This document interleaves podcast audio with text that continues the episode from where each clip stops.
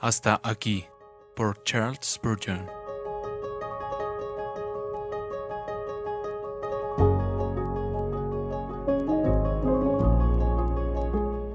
Entonces Samuel tomó una piedra y la colocó entre Mispa y Zen, y la llamó Ebenezer, y dijo, Hasta aquí nos ha ayudado el Señor. Primero de Samuel 7:12. La expresión hasta aquí es como una mano que señala en dirección al pasado. 20 años o 70 y sin embargo hasta aquí nos ha ayudado el Señor en la pobreza y en la riqueza, en la enfermedad y en la salud, en casa y en el exterior, en la tierra y en el mar, en el honor y en la deshonra, en la perplejidad y en la alegría, en la prueba y en el triunfo, en la oración y en la tentación. Hasta aquí nos ha ayudado el Señor.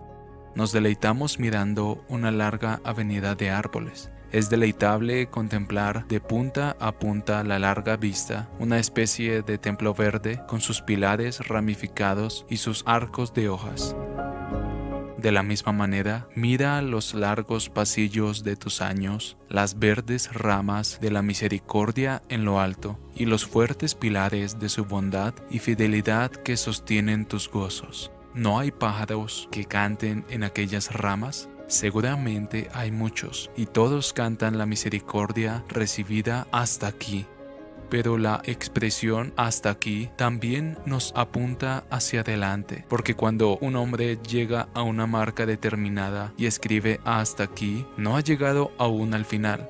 Hay todavía una distancia que recorrer más pruebas y más gozos, más tentaciones y más triunfos, más oraciones y más respuestas, más fatigas y más fuerzas, más luchas y más victorias. Y luego vienen la enfermedad, la vejez, las dolencias y la muerte. ¿Y ya está todo terminado?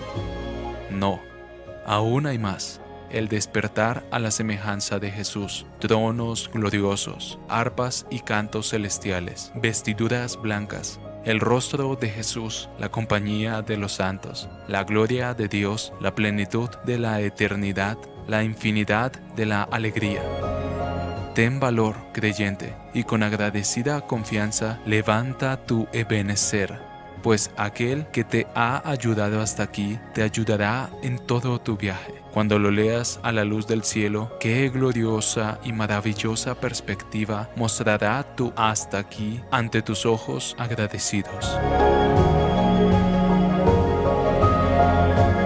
Traducido por Canal Edificando de Grace James.